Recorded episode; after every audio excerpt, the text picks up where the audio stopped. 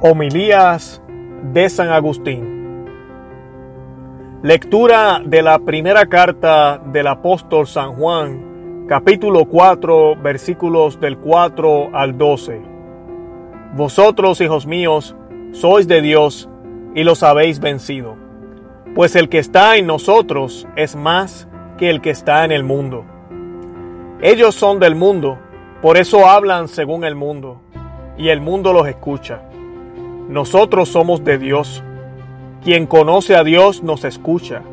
Quien no es de Dios no nos escucha.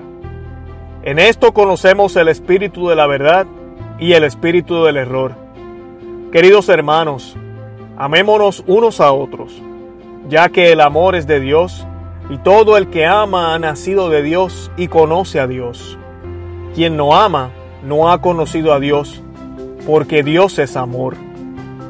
En esto se manifestó el amor que Dios nos tiene, en que Dios envió al mundo a su Hijo único para que vivamos por medio de Él. En esto consiste el amor, no en que nosotros hayamos amado a Dios, sino que Él nos amó y nos envió a su Hijo como propiciación por nuestros pecados. Queridos, si Dios nos amó de esta manera, también nosotros debemos amarnos unos a otros. A Dios nadie le ha visto nunca. Si nos amamos unos a otros, Dios permanece en nosotros y su amor ha llegado en nosotros a su plenitud. Palabras de San Agustín. Relación de la caridad con las dos lecturas del día. Para todos los fieles que buscan la patria, este mundo es lo mismo que el desierto para el pueblo de Israel. Ciertamente los israelitas andaban aún errantes, en busca de la patria, pero teniendo a Dios por guía no podían extraviarse. El mandato de Dios se constituyó en su camino. En efecto, de todo es conocido que el mismo trayecto que con rodeos recorrieron durante 40 años, se hace en poquitas etapas. Si tardaron tanto se debe a que Dios los probaba, no a que los hubiera abandonado. Así, pues, lo que Dios nos promete es una dulzura inerrable y un bien como dice la Escritura, y con frecuencia me habéis oído recordarlo, que ni el ojo vio, ni el oído oyó, ni subió al corazón del hombre. Ahora bien, las fatigas temporales nos ejercitan, y las pruebas de la vida presente nos instruyen. Pero si no queréis morir de sed en este desierto, bebed la caridad es la fuente que Dios quiso poner aquí para que no desfallezcamos en el camino.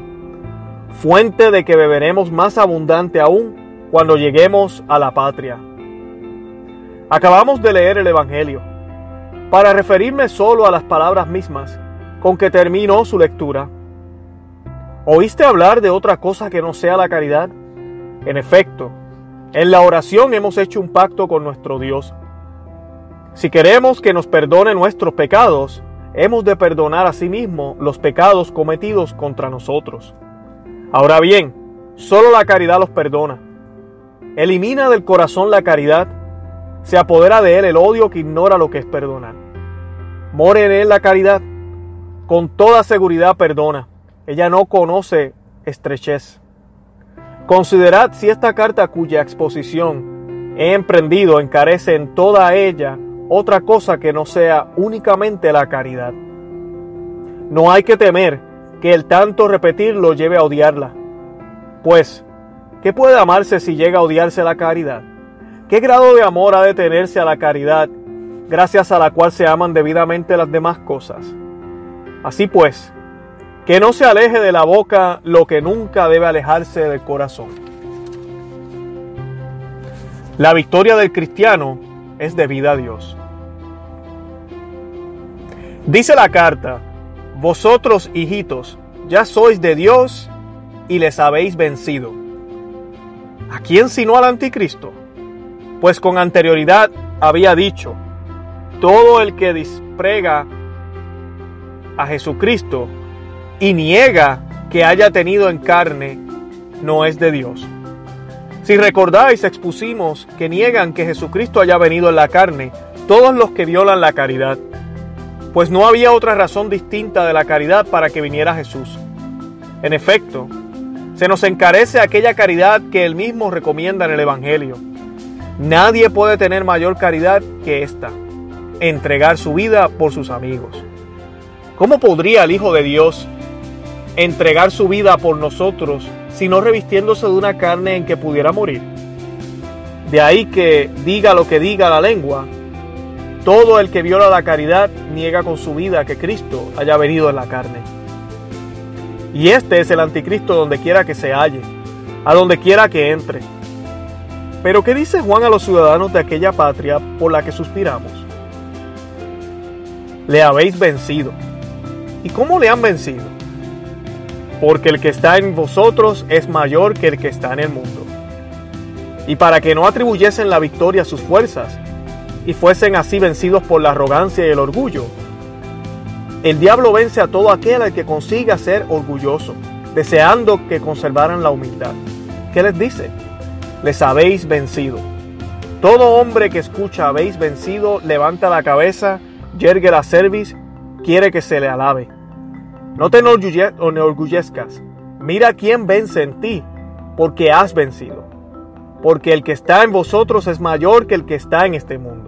Sé humilde, carga con tu Señor. Sé jumento para quien se sienta sobre ti. Es un bien para ti que sea Él quien te gobierne y te guíe. Pero si no le tuvieses a Él como jinete, Puedes seguir la cerviz, puedes soltar cosas, pero hay de ti si no tienes quien te gobierne. Esa libertad te envía a ser pastos de las fieras. Los anticristos hablan según el mundo. Ellos son del mundo. ¿Quiénes? Los anticristos. Ya habéis oído quiénes son. Y si vosotros no sois de ellos, los conocéis. En cambio, quien es Él, eso mismo, no los conoce.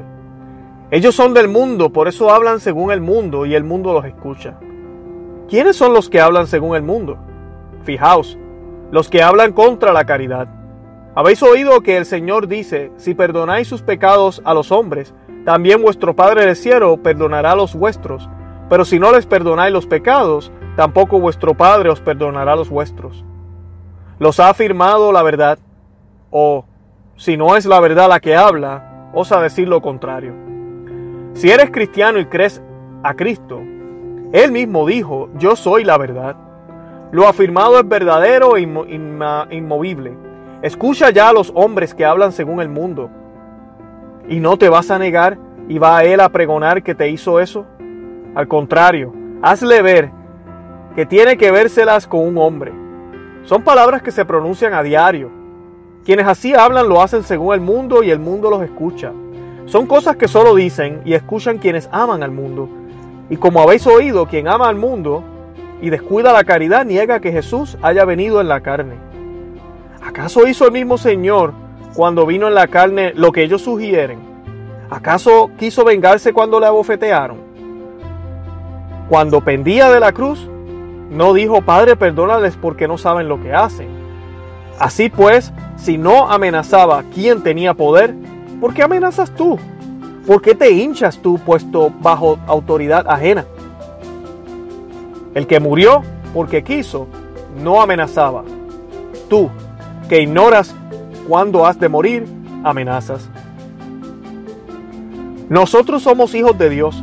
Veamos por qué. Considerad si puede haber otra razón que la caridad.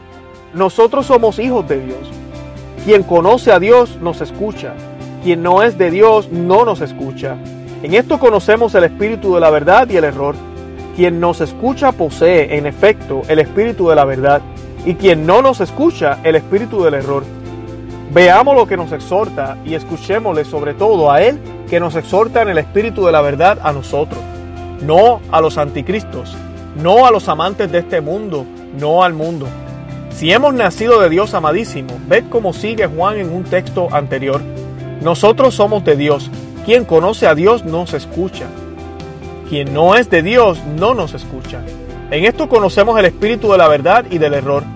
Ya ha llamado nuestra atención, pues quien conoce a Dios es quien escucha, y en cambio, Quien no le conoce no escucha aquí. Esta lo que distingue el espíritu de la verdad del espíritu del error. Veamos qué nos va a indicar en qué debemos escucharle. Queridísimos, em, amémonos unos a otros. ¿Por qué? Porque exhorta a ello un hombre. Porque el amor es de Dios. Mucho ha encarecido el amor al decir que es de Dios. Pero aún ha de decir más. Escuchémosle con atención. Acaba de decir, el amor proviene de Dios y todo el que ama ha nacido de Dios y ha conocido a Dios. Quien no ama no conoce a Dios. ¿Por qué? Porque Dios es amor. ¿Qué más pudo decir, hermanos? Aunque en las restantes páginas de esta carta no dijese nada más en alabanzas de la caridad, aunque no dijese nada más en el resto de la escritura entera, y oyésemos de la voz del Espíritu de Dios estas mismas cosas, que Dios es amor, nada más deberíamos buscar. Ved, ya que obrar contra el amor es obrar contra Dios, que nadie diga, cuando dejo de amar a mi hermano, peco contra un hombre. Estar atento, con tal de no pecar contra Dios. No daré importancia a pecar contra un hombre. ¿Cómo que no pecas contra Dios si pecas contra el amor? Dios es amor. ¿Y soy acaso yo quien lo dice? Si fuera yo quien dijese que Dios es amor, quizás escandalizaría alguno de vosotros y comentaría, pero, ¿qué ha dicho? ¿Qué quiso decir al afirmar que Dios es amor? Ved, hermanos, se trata de la escritura de Dios. Esta carta es canónica. Se lee en todos los pueblos. La acepta como autoridad orbe de la tierra. Ella misma lo ha edificado. En ellas escuchas que el Espíritu de Dios dice, Dios es amor. Ahora, si te atreves, obra contra Dios y no ames a tu hermano. Como pues, dijo antes, el amor es de Dios y ahora el amor es Dios. Pues Dios es el Padre, el Hijo y el Espíritu Santo. El Hijo es de Dios y es Dios. El Espíritu Santo es Dios de Dios. Los tres juntos son un único Dios, no tres dioses. Si el Hijo es Dios y el Espíritu Santo es Dios, y el que ama es aquel en quien habita el Espíritu Santo, entonces Dios es amor. Pero Dios que procede de Dios, lo uno y lo otro tiene efectivamente en la carta, que el amor es de Dios y que Dios es amor. El único de que la escritura no afirma que es de Dios es el Padre.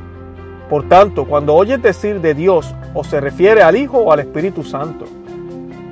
Mas como el apóstol dice que la caridad ha sido derramada en nuestros corazones por el Espíritu Santo que se nos ha dado, hemos de entender que en el amor se halla indicando el Espíritu Santo. Es el mismo Espíritu Santo que no puede recibir los malos. Él es aquella fuente de la que dice la Escritura, tu fuente de agua sea exclusivamente para ti y ningún extraño participe contigo de ella. Pues todos los que no aman a Dios son extraños, son anticristos. Aunque entren en las basílicas, no pueden ser contados entre los hijos de Dios. A ellos no les pertenece esa fuente de vida. El bautismo lo puede tener también el malo, igual que la profecía. Sabemos que el rey Saúl tuvo el don de la profecía cuando perseguía al santo David. Se vio lleno del espíritu de profecía y comenzó a profetizar. Recibir el cuerpo y la sangre del Señor está bien en poder del malo, pues de los tales se dijo, quien lo come y bebe indignamente, come y bebe su propia condenación. También el malo puede llevar el nombre de Cristo, es decir, también el malo puede llamarse cristiano. De los tales se ha dicho, mancillan el nombre de Dios. En conclusión, también el malo puede poseer todos los ritos y símbolos sagrados, pero lo que no puede es ser malo y poseer la caridad. Este es pues el don propio exclusivo es la fuente particular. El Espíritu de Dios exhorta a beber de ella o, beberle a Él. En esto se manifestó el amor de Dios por nosotros. Ved que nos exhorta a amar a Dios. ¿Podríamos amarle si Él no nos hubiese amado primero? Si éramos perezosos para amarle, no lo seamos para corresponder a su amor. Él nos amó primero y ni siquiera así le amamos nosotros. Nos amó cuando éramos inicuos pero destruyó la iniquidad, nos amó siendo inicuos, pero no nos congregó para obrar la iniquidad. Nos amó estando enfermos, pero nos visitó para sanarnos. Dios pues es amor. En esto se manifestó el amor de Dios por nosotros, en que envió a su Hijo único a este mundo para que vivamos por medio de Él. El mismo Señor dijo, nadie puede tener mayor caridad que esta, la de entregar su vida por sus amigos. Y ahí está la prueba del amor de Cristo hacia nosotros el haber muerto por nosotros. ¿Cómo se prueba el amor del Padre hacia nosotros? en que envió a su Hijo único a morir por nosotros. Así dice el apóstol Pablo, quien no perdonó a su propio Hijo, sino que lo entregó por todos nosotros. ¿Cómo no nos ha dado ya todo Él? Ved que a Cristo lo entregó el Padre, lo entregó Judas. ¿No parece una acción como semejante? Judas fue quien le entregó, según eso. ¿Le entregó también Dios Padre? En ningún modo respondes. Pero no soy yo quien lo dice, sino el apóstol, quien no perdonó a su propio Hijo, sino que lo entregó por todos nosotros. Y no solo lo entregó el Padre, sino que también se entregó Él a sí mismo. Dice el mismo apóstol, quien me amó y se entregó a sí mismo por mí. Si el Padre entregó al Hijo y el Hijo se entregó a sí mismo, ¿qué hizo Judas? La entrega fue obra del Padre, del Hijo y del Hijo de Judas. No hay más que una y, y única opción.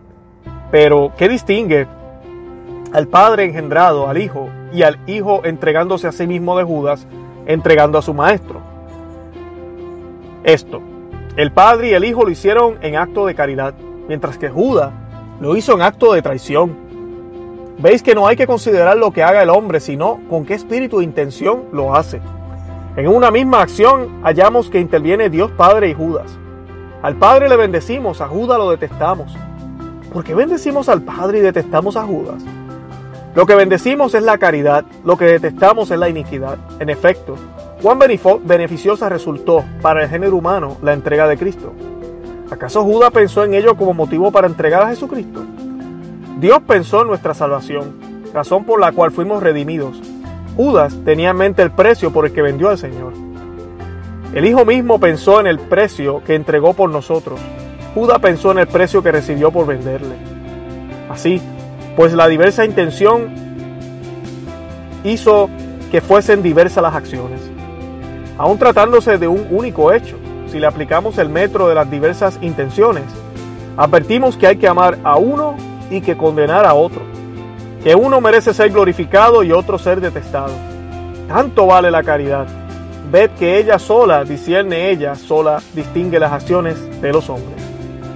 Lo dicho se refiere a acciones semejantes, pero lo mismo acontece cuando se trata de hechos diferentes.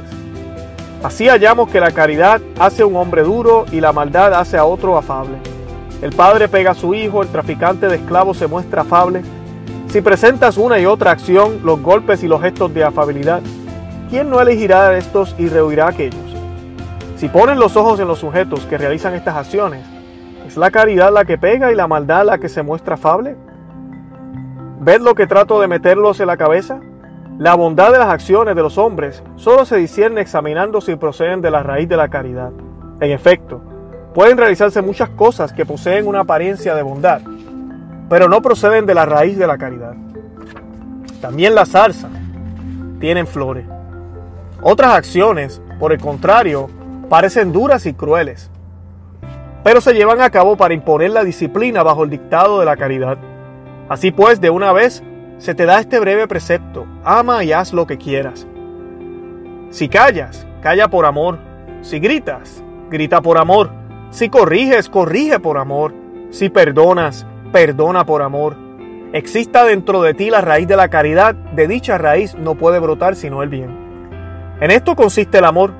En esto se ha manifestado el amor de Dios que nos tiene en que envió a su Hijo unigénito a este mundo para que vivamos por Él. En esto consiste el amor, no en que nosotros le hayamos amado, sino en que Él nos amó. No fuimos nosotros quienes le amamos a Él antes, pues Él nos amó precisamente para que le amemos y envió a su Hijo como víctima de propiciación por nuestros pecados, como víctima de propiciación, como oferente de un sacrificio. Él ofreció un sacrificio por nuestros pecados, donde halló la ofrenda la víctima pura que quería ofrecer. Al no hallar ninguna otra, se ofreció a sí mismo. Amadísimos, si Dios nos amó de esta manera, nosotros debemos amarnos unos a otros. Pedro le dice, ¿me amas? Y él le respondió, te amo, apacienta mis ovejas. A Dios nadie le ha visto nunca. Dios es un ser invisible. No hay que buscarlo con los ojos, sino con el corazón. Pero de igual manera que si quisiéramos ver el sol físico, limpiar, limpiaríamos el ojo corporal que nos permite poder ver la luz de igual manera si queremos ver a Dios. Hemos de purificar el ojo con que podemos verle. ¿Dónde se halla este ojo? Escucha el Evangelio. Dichosos los limpios de corazón, porque ellos verán a Dios. Pero que nadie piense en Dios al dictado de la concupiscencia de los ojos. Esta o crea para sí una forma inmensa o extiende parcialmente una magnitud inconmensurable. Como quien aumenta cuando puede por los anchos campos esta luz que ve con los ojos del cuerpo, o se lo representa como un anciano de aspecto venerable. No pienses en nada de eso. Tienes otra cosa en qué pensar si quieres ver a Dios. Dios es amor. ¿Qué rostro tiene el amor? ¿Qué forma? ¿Qué estatura? ¿Qué pies? ¿Qué manos tiene? Nadie lo puede decir. Sin embargo, tiene pies, pues son ellos los que conducen a la iglesia. Tiene manos, pues son ellas las que dan al pobre. Tienen ojos, pues son ellos. Pues con ellos se mira por el necesitado. Dichoso, dice el que mira por el necesitado y el pobre. Tiene oídos, refiriéndose a los cuales dice el Señor, quien tenga oídos para oír, que oiga. No son miembros diversificados especialmente, no. El que tiene caridad lo ve todo y a la vez con la inteligencia. Habita en ella y ella habitará en ti. Permanece en ella y ella permanecerá en ti. ¿Quién, hermanos míos, ama lo que no ve? Sin embargo, ¿por qué os ponéis en pies, aclamáis y alabáis cuando os alabado, alabo la caridad? Que os he descubierto que he presentado algunos colores. Os he puesto ante los ojos oro y plata. He desenterrado piedras preciosas de un tesoro. He mostrado a vuestros ojos algo semejante. ¿Acaso se modificó mi fisonomía al hablar? Sigo teniendo carne, sigo siendo igual que cuando entré, como nosotros seguís siendo igual cuando vinisteis. Se alaba la caridad y comenzáis a gritar. Sin duda no veis nada, pero ojalá os agrade para conservarla en el corazón, como os agrada cuando la alabáis. Prestad atención a lo que voy a decir, hermanos. En cuanto me lo concede el Señor, os exhorto a buscar un gran tesoro. Suponed que, que se os muestra un pequeño jarrón cincelado, dorado, cuidadosamente labrado, que cautivase vuestros ojos y arrastrase tras de sí la mirada de vuestro corazón, agrandando las manos hábiles del artista, la cantidad de plata y el brillo del metal ¿No diría cada uno de vosotros si yo tuviera ese jarrón? Y carecería de sentido decirlo, pues no estaría a vuestro alcance poseerlo. O, si alguno quisiera hacerse con él, tendría que pensar en robarlo de casa ajena. En vuestra presencia se alaba la caridad. Si os agrada tenerla, poseerla, no tenéis necesidad de robarla a nadie, ni tenéis que pensar en comprarla. Se ofrece gratuitamente retenerla, abrazarla. Nada hay más dulce que ella. Sí, cuando se la menciona resulta dulce. ¿Cómo resultará cuando se le posee? Si tal vez queréis guardar en el corazón la caridad, hermanos, por encima de cualquier otra cosa, no penséis que es cosa languida e inactiva. No penséis que se la guarda con cierto tipo de mansedumbre, que más que mansedumbre es dejadez y negligencia. No es así como se la guarda. No pienses que amas a tu siervo cuando no le pegas, o a tu hijo cuando no lo disciplinas, o que amas a tu vecino cuando no lo corriges. Esto no es caridad, sino dejadez. Muéstrese ferviente a, a la caridad en el corregir y en el enmendar. Las costumbres buenas han de producir satisfacción. Si son malas hay que enmendarlas y corregirlas. No ames en el hombre el error, sino el hombre, pues el hombre lo hizo Dios y al error lo hizo el hombre mismo. Ama lo que hizo Dios, no ames lo que hizo el hombre mismo. Amar aquello implica destruir esto. Amar aquello supone corregir esto. Y le amas incluso si alguna vez te muestras duro con él, porque amas verle corregido. Esa es la razón por la que, para manifestarse, se sirvió de una paloma, la que descendió sobre el Señor. Me refiero a aquella forma de paloma en la que vino el Espíritu Santo para infundir en nosotros la caridad.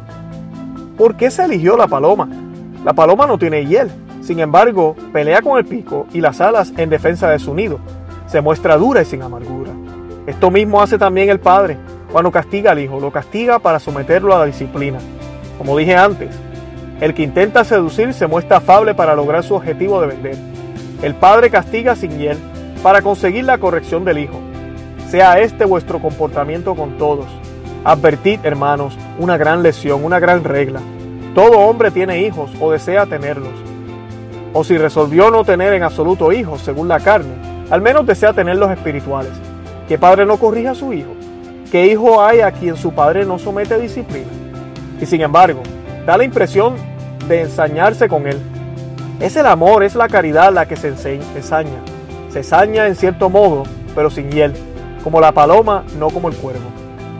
De aquí me ha enviado a la mente, hermanos míos, deciros que los violadores de la caridad crearon un cisma. Como odian la caridad misma, si odian también a la paloma. Pero la paloma los deja convictos. Viene del cielo, se abren los cielos y se posa sobre la cabeza del Señor. ¿Con qué finalidad? Para que escuche Juan Bautista, este es el que bautiza. Dad marcha atrás, usurpadores, retiraos, invasores de la propiedad de Cristo. ¿Os habéis atrevido a clavar los títulos del Todopoderoso en vuestras posesiones, donde pretendéis dominar? Él conoce sus títulos y reclama poseerlos porque son suyos. No los borra, sino que entra y toma posesión de ellos. Por eso, al que viene a la católica no se le destruye el bautismo, para no destruir el título de rey. Pero, ¿qué se hace en la católica? Se reconoce el título de Señor. Entre como dueño al amparo de sus títulos, allí donde estaba el usurpador con títulos ajenos.